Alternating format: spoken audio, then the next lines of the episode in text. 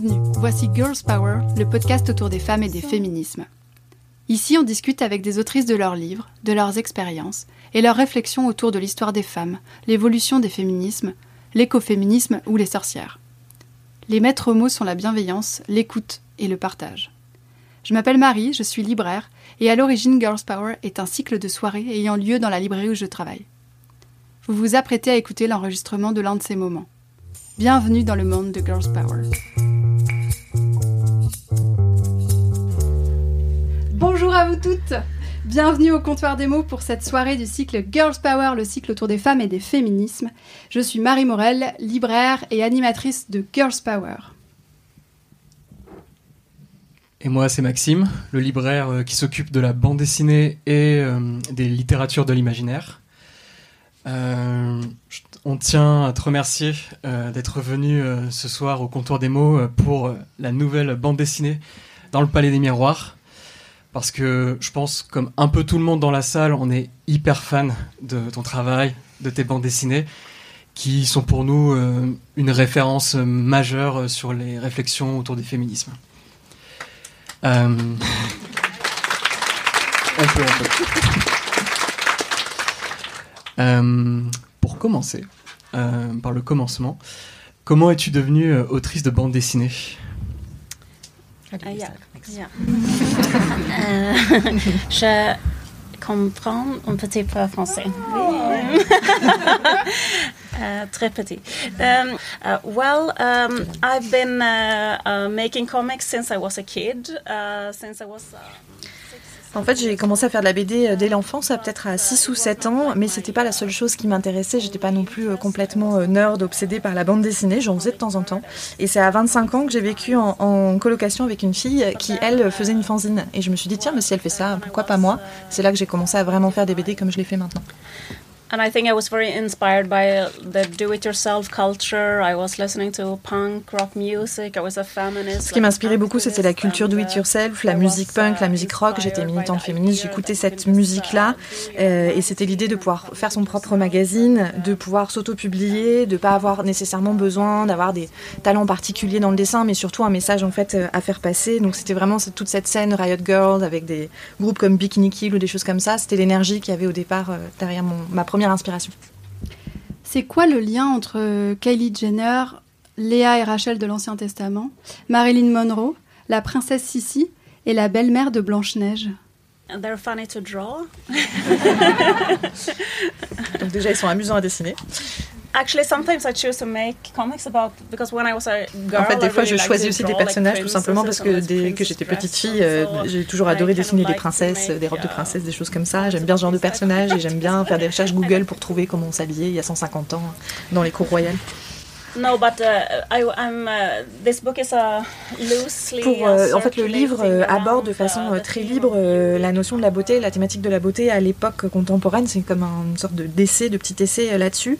Et du coup, je prends l'exemple de femmes de différentes époques qui, de différentes manières, ont été aux prises avec ce rapport qu'elles pouvaient entretenir avec leur apparence personnelle. Dans le cas de Marilyn Monroe, elle a été utilisée, elle a été exploitée pour l'effet que produisait sa, sa beauté sur les gens.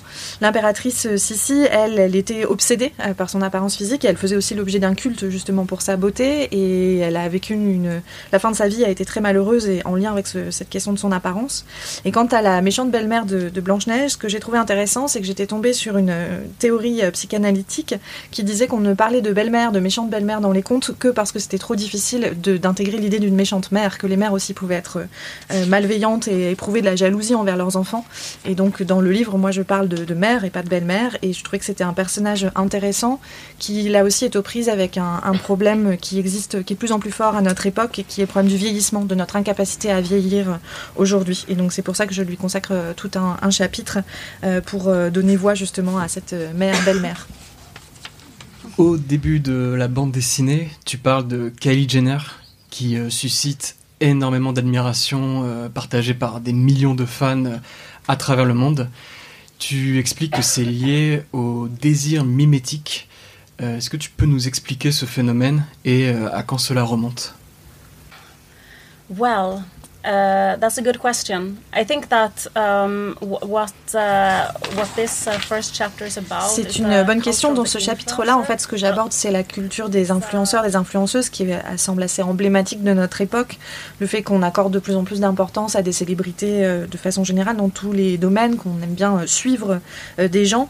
J'étais tombée sur une théorie d'un philosophe français qui s'appelle René Girard et qui parle de la manière dont on essaie de comprendre nos désirs et de copier les désirs des autres et de se choisir des modèles justement pour euh, pouvoir euh, identifier ses désirs et copier ceux des autres. Et je pense que ça vient aussi du fait qu'on vit aujourd'hui dans une époque capitaliste euh, qui place la consommation au cœur de, ce qu'on fait dans, nos vies et ça renforce encore ce mécanisme-là avec des désirs justement très forts qui sont dirigés vers l'idée d'acheter des choses, de posséder des choses, d'avoir une certaine allure en portant certaines choses, etc. Et puis il y a évidemment le phénomène des réseaux sociaux aussi qui renforce encore l'effet de ces désirs mémitiques ce, besoin de copier les gens et de copier les désirs des autres. ça a toujours existé en fait, mais c'est vraiment renforcé à la fois par l'époque capitaliste, le régime capitaliste, et, euh, et par l'existence des réseaux sociaux. Euh, je reviens sur Sissi, euh, peut-être une des premières icônes féminines à avoir été rongée par la quête de l'idéal de minceur. en évoquant Sissi, tu, tu sépares le moi public du moi privé. dans cette quête, est-ce que tu peux nous préciser quel est le rapport de force entre ces deux moi Yeah. Um, so um, In, uh, in the last chapter, I talk about the Empress uh, Sisi, who was, uh, oui, le dernier chapitre est, est consacré à l'impératrice Sisi, donc qui a régné sur l'empire de, de, l'empire austro-hongrois à la fin du 19e, ça, je dis pas de bêtises. Euh, à son époque, elle était considérée comme quelqu'un d'extrêmement excentrique, voire un peu bizarre, mais euh, en fait, c'est peut-être euh, la première personne véritablement moderne. Elle nous ressemble beaucoup, y compris par les problèmes qu'elle rencontrait. Aujourd'hui, on vit dans une culture qui est obsédée par le fitness, et elle, elle était aussi obsédée par le sport, par le contrôle qu'elle pouvait avoir sur son corps. Et il y a même une théorie qui dit qu'elle aurait inventé l'idéal de la minceur féminine. C'est une théorie. uh, and um, like what I talk about in the in in this chapter is also that um, Dans ce uh, chapitre, euh, je raconte aussi euh, euh, elle avait, on l'avait fait son portrait à Sissi, à l'impératrice Sissi. il y avait peu de photos encore à l'époque, et donc il y a eu un portrait en particulier d'elle qui a vraiment popularisé sa beauté, qui a circulé un peu partout en Europe et qui l'a rendue très connue. Donc ça, ça fait d'elle un peu une influenceuse de l'époque, mais ça a aussi rendu très difficile pour elle le, le fait d'accepter de vieillir et passer un certain âge. Elle a interdit que d'être qu'elle soit elle interdit à quiconque en fait de faire son portrait, euh, que ce soit euh, un tableau ou une photographie. Et euh, j'ai appelé ce chapitre la tyrannie de l'image parce qu'on peut être tyrannisé par l'image de soi. Et je fais le lien avec aujourd'hui le fait qu'on est en permanence en train justement de présenter une image de soi, par exemple sur les réseaux sociaux, sans montrer pleinement tout ce qu'on est, sans montrer par exemple les sentiments qu'on éprouve. C'est une forme d'avatar en fait. Et pourtant il y a une vraie personne derrière et qui correspond pas forcément et qui peut se sentir oppressée par euh, l'image, par l'image de soi euh, qu'on renvoie, parce qu'on n'est jamais tout à fait à la hauteur de cette image. Euh, parce que nous, on sait qu'on en a pris 30 et qu'on a choisi la meilleure pour la mettre en ligne, et qu'on ne montre jamais quand on est triste ou quand on éprouve des sentiments un peu avouables, comme de la jalousie ou, des choses comme ça, des choses qu'on ne peut pas raconter. Et donc, il y a un moment, en fait, où il y a une forme de scission qui peut être très douloureuse entre l'image de soi qu'on projette vers les autres et ce qu'on est réellement. Euh, malgré cette tyrannie de l'image, en quoi la possibilité de se prendre soi-même en photo euh, est une révolution euh, pour les femmes par rapport euh, au regard qu'elles posent sur elles-mêmes. Um, Dans le livre, je compare la vie de Marilyn Monroe à celle de Kim Kardashian parce que toutes les deux, chacune à leur époque, ont fait l'objet d'un culte, ont été des icônes de beauté pour leur beauté. Parce que, comme je l'ai expliqué, le livre aborde sous différents angles le rapport à la beauté à différentes époques. Un des progrès qu'on connaît aujourd'hui avec l'avènement des réseaux sociaux, c'est aussi une forme de démocratisation de la photographie. Euh, sur cette question justement de qui prend la photographie. Euh, à une époque, il y avait que quelques magazines de mode euh, qui pouvaient le faire, quelques photographes qui étaient des hommes qui choisissaient quel type de femme aussi ils voulaient montrer et photographier. Aujourd'hui, avec Instagram, avec les selfies, le regard masculin n'est pas aboli, c'est ce que je dis dans le livre, il met certaines femmes se le réapproprient. Elle se regarde avec ce regard masculin. Donc peut-être qu'on peut effectivement euh, attendre la prochaine étape, mais c'est déjà un premier pas, le fait qu'elle se réapproprie euh, ce regard.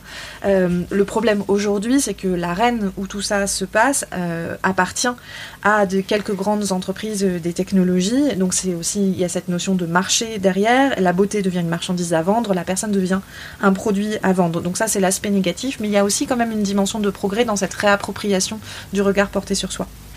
C'est les deux à la fois. Pourquoi est-ce que tu dis qu'aujourd'hui la, corrélation entre être beau, belle d'un côté et de l'autre être aimé n'a jamais été aussi forte? I'm always interested in like there are some human traits that oui. Il y, a plusieurs changements en fait qui expliquent euh, cette corrélation euh, d'autant plus forte. Moi, ce qui m'intéresse, c'est de constater qu'il y a certains traits humains en fait qui existent à toutes les époques, qui existent depuis toujours, mais la manière dont on considère l'importance de ces traits va évoluer en fonction de la culture, parfois aussi euh, en fonction d'aspects qui sont purement matériels, des aspects technologiques. par exemple, autrefois, le mariage, parce que c'était décidé par quelques vieilles dames du village ou par les parents, et que le divorce était impossible, en fait, c'était lié, le, mariage, les raisons de conclure un mariage étaient liées à des, questions matérielles. La question de l'héritage, la question de est-ce qu'on travaille ensemble, etc. Aujourd'hui, les raisons économiques de vivre ensemble sont de moins en moins nombreuses, en fait. Donc on se marie pour des raisons différentes. Aujourd'hui, la seule raison, finalement, de former un couple, c'est d'une part l'attirance sexuelle ou ce qu'on pourrait appeler euh, l'amour. Et du coup, l'attirance physique devient de plus en plus une valeur centrale dans nos sociétés euh, parce que notre sex appeal devient même au-delà de la seule volonté de former un couple un signe de statut, en fait. Ça, montre le statut social qui est le vôtre. Euh, c'est quoi le rapprochement euh, que Zygmunt Bauman fait entre la rupture amoureuse et la mort? Et pourquoi dis-tu que nous sommes, euh, enfin surtout les femmes, sommes en état d'insécurité permanente um, I don't feel that women um, necessarily is more. En fait, c'est pas forcément les femmes qui sont plus en insécurité euh, que, que, les hommes. C'est juste que cette nouvelle liberté qu'on peut avoir dans le fait de conclure un, couple, elle, on peut l'avoir sous deux aspects. Quelque chose de très positif, c'est évidemment qu'on peut rompre avec quelqu'un qui nous traiterait mal, qu'on peut euh, décider d'agir de, façon en individu. par contre, quand c'est l'autre qui veut partir et qu'on on n'en a pas envie, euh, là ça peut très mal se passer et on peut presque souhaiter euh, qu'on rétablisse l'interdiction du divorce. Euh, en fait, la, seule chose que j'essaye de faire, la manière dont je réfléchis, c'est simplement d'essayer de, comprendre pourquoi cette beauté, justement, cette, la beauté, l'attirance physique est devenue une valeur de plus en plus centrale dans la société. Je pense qu'il y a différentes raisons. L'une d'entre elles, c'est effectivement que sur ce libre, ce marché de libre circulation de, de la sexualité, être attirant, ça devient un capital. Parce que si vous êtes en couple, que même si l'autre personne vous quitte, si vous avez confiance dans votre capital de beauté, vous savez que vous allez pouvoir vous mettre euh, de nouveau en couple avec quelqu'un d'autre. Donc c'est vraiment un capital que vous possédez et qui peut euh, vous servir. C'est complètement différent euh, dans une société rurale, agricole par exemple, où le fonctionnement entre les familles va être complètement différent. Mais nous, ce que je constate et ce que j'explore dans le livre, c'est qu'il y a un certain nombre de raisons matérielles qui font que la pression de cette apparence physique en tant que capital augmente. Pourquoi est-ce que tu penses qu'aujourd'hui c'est l'amour qui est euh, un peu le but ultime à atteindre pour ne pas rater sa vie, ne pas avoir raté sa vie, en opposition au célibat, alors qu'il euh, y a eu des femmes euh, contre le mariage, comme tu l'as montré dans une de tes précédentes BD qui est I'm Every Woman, avec l'exemple de Voltairine, un de mes personnages, bref. Voltairine, qui est une femme du 19e, euh, qui, euh, je cite, je te cite, mène un combat idéologique ardent, aussi bien contre le mariage que le couple. D'après elle, le mariage est une sorte d'esclavage sexuel institutionnalisé qui, au lieu de permettre aux hommes et aux femmes de s'épanouir, en fait des handicapés mentaux. Yeah, I don't know. It's, like um, en fait, je crois que les deux, enfin plusieurs discours et plusieurs tendances coexistent aujourd'hui au sujet euh, de, l'amour, de la relation amoureuse. Il y a effectivement un, discours qui peut être très fort sur la relation amoureuse comme objectif euh, vraiment primordial dans la vie, mais en, même temps, il y a aussi une tendance très forte à l'individualisme et du coup à ne pas forcément rechercher à tout prix ce lien-là. Donc les deux coexistent aujourd'hui. Et toi, comment est-ce que ton propre rapport à la, à la beauté, aux apparences, à ton apparence euh, et aux injonctions a, évolué en faisant toutes ces lectures et en, créant ces BD-là Est-ce que ça a évolué? Est-ce que tu as réussi à t'émanciper un peu de ces injonctions? Peut-être que ça a effectivement fait évoluer un peu euh, mon, mon, rapport à, à, ma propre apparence. Il y a beaucoup de choses euh, dans mes livres qui sont euh, vraiment de l'analyse, mais c'est vrai que de temps en temps, il y a des petites choses qu'on peut utiliser en fait pour se sentir un peu mieux.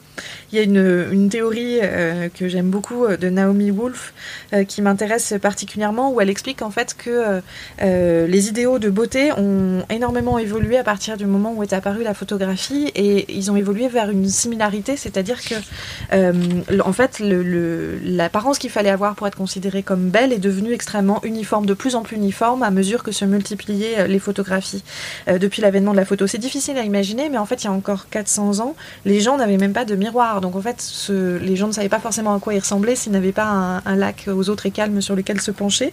Et quand les miroirs sont apparus, ça a été un changement énorme puisqu'on pouvait contempler son propre visage dans le miroir. Il y a eu tout un débat moral pour savoir, certains étaient choqués, c'était quelque chose de mal que de regarder son propre visage dans le miroir. Euh, sur la photographie, il y a encore là aussi pas si longtemps que ça, on n'avait pas du tout euh, de la circulation de photos de femmes belles euh, qu'on peut avoir euh, comme aujourd'hui. Et donc Naomi Wolf, elle imagine un, par exemple que dans un, village de il y a 150 ans, euh, la femme qui est considérée comme belle peut avoir une beauté très très différente de celle qui va être considérée comme belle dans le village d'à côté. Euh, dans certains villages, la femme considérée comme la plus belle, elle est très grande, dans l'autre, elle est toute petite, elle peut avoir le nez retroussé, au contraire, pas du tout la même forme de nez, etc. Donc il y a beaucoup plus de variété en fait. Et ce qui est paradoxal, c'est que plus on publie de photos, plus on fait circuler de photos, plus l'apparence de ce qu'est la beauté euh, devient en fait dictée euh, par des normes qui sont de plus en plus uniformes. Il faut à telle époque avoir une petite bouche, à telle époque avoir une grande bouche, etc. Euh, et en fait, on a aujourd'hui de, de, plus en plus de, photographies, mais on se rend compte que plutôt euh, qu'une façon euh, de, savoir comment être belle à sa propre manière en tant que personne, la beauté se définit plutôt par le fait de ressembler à, à cette personne idéale et qu'il peut y avoir des milliards de photos, en fait, elles sont toutes similaires. Et donc, cette idée-là, c'est quelque chose, cette théorie de Naomi Wolf, c'est quelque chose dont on peut peut-être se servir pour essayer de réfléchir justement à comment s'éloigner de cette obsession de la ressemblance à quelqu'un et essayer de trouver sa propre façon d'être belle. Est-ce que la, compréhension et le savoir de tous ces mécanismes dont tu parles dans ta dernière BD par exemple, peut permettre de s'émanciper, euh, de dépasser justement ces mécanismes et peut-être même de s'apaiser. Um, yeah, I actually heard that there is like um, um, oui, je ne sais pas si vous avez entendu, euh, j'ai entendu dire qu'il qu avait été théorisé, en fait les différentes formes d'oppression, de domination, euh, euh, notamment euh, contre, les gens, contre les femmes, la manière dont on peut réduire au silence les personnes, qu'il y avait sept manières différentes dont on pouvait opprimer quelqu'un ou, ou, dominer quelqu'un. de la même manière, il y a des théories aussi qui se développent sur la manière dont on peut résister à l'oppression, et l'une d'entre elles, c'est qu'une bonne manière de, de, résister à l'oppression, c'est de la déconstruire, c'est de la comprendre. Donc effectivement, essayer de comprendre ces mécanismes-là, de comprendre ce que ça nous fait euh, et pourquoi ça nous fait nous sentir mal, c'est aussi, ça peut être aussi une manière d'y réagir et de se sentir justement moins mal. J'ai une dernière question à propos de la pensée de Eva Illouz. Euh, si j'ai bien compris, enfin, ce que tu évoques en, en reprenant la pensée d'Eva Illouz, c'est que euh, la sexualité est devenue un objet de consommation presque comme un autre. Est-ce que tu peux nous expliquer en quoi c'est devenu euh, cette, ce, en quoi ce rapport-là est complètement évolué? um, Let me see if I remember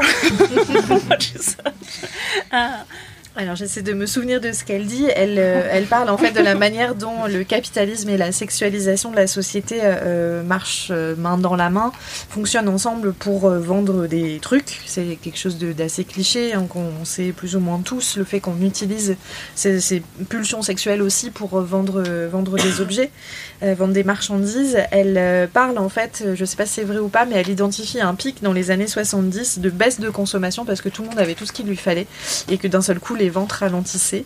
Et elle, elle, identifie ça comme un moment où dans la publicité, on a adopté une nouvelle technique de vente vraiment à partir du désir, à partir des rêves. C'est l'exemple type de la, de la publicité de parfum dans lequel vous voyez une jeune femme qui court à demi nue et d'un seul coup vous avez ce désir inexpliqué, ce besoin d'acheter un produit dont vous n'avez justement pas besoin. Donc c'est vraiment cette idée de vendre de plus en plus les objets à partir d'une, de, de, développer le, le, marketing à partir d'une forme de, fétiche, de fétichisation en fait de ces euh, objets-là. Euh, et évidemment qui passe ce cette fétichisation par une forme d'exploitation du corps de la femme et du désir euh, qui peut être ressenti pour le corps de la femme. Donc c'est ce qu'elle dit en fait Eva Ilou, c'est que c'est vraiment quelque chose qui se renforce mutuellement, la société capitaliste et la sexualisation croissante en fait de cette société. Merci Liv.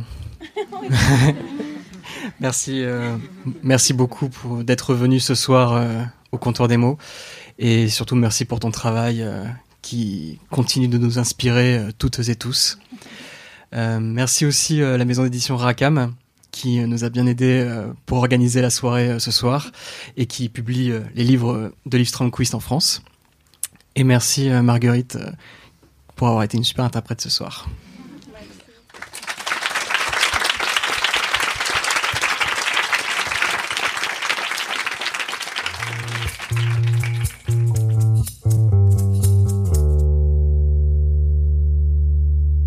Ça vous a plu et que vous trépignez d'envie de nous le dire, on est joignable sur Instagram et sur notre site librest.com, où vous pouvez acheter le livre de mon invité, que vraiment je vous recommande très fortement. Vous y trouverez aussi les livres et les autres références dont on a parlé. J'y mets aussi les prochaines dates des soirées Girls Power et des sélections thématiques, comme des idées de livres féministes pour enfants ou des livres sur les sorcières ou sur l'afroféminisme, et toutes les infos de ce podcast. À bientôt pour le prochain épisode de Girls Power.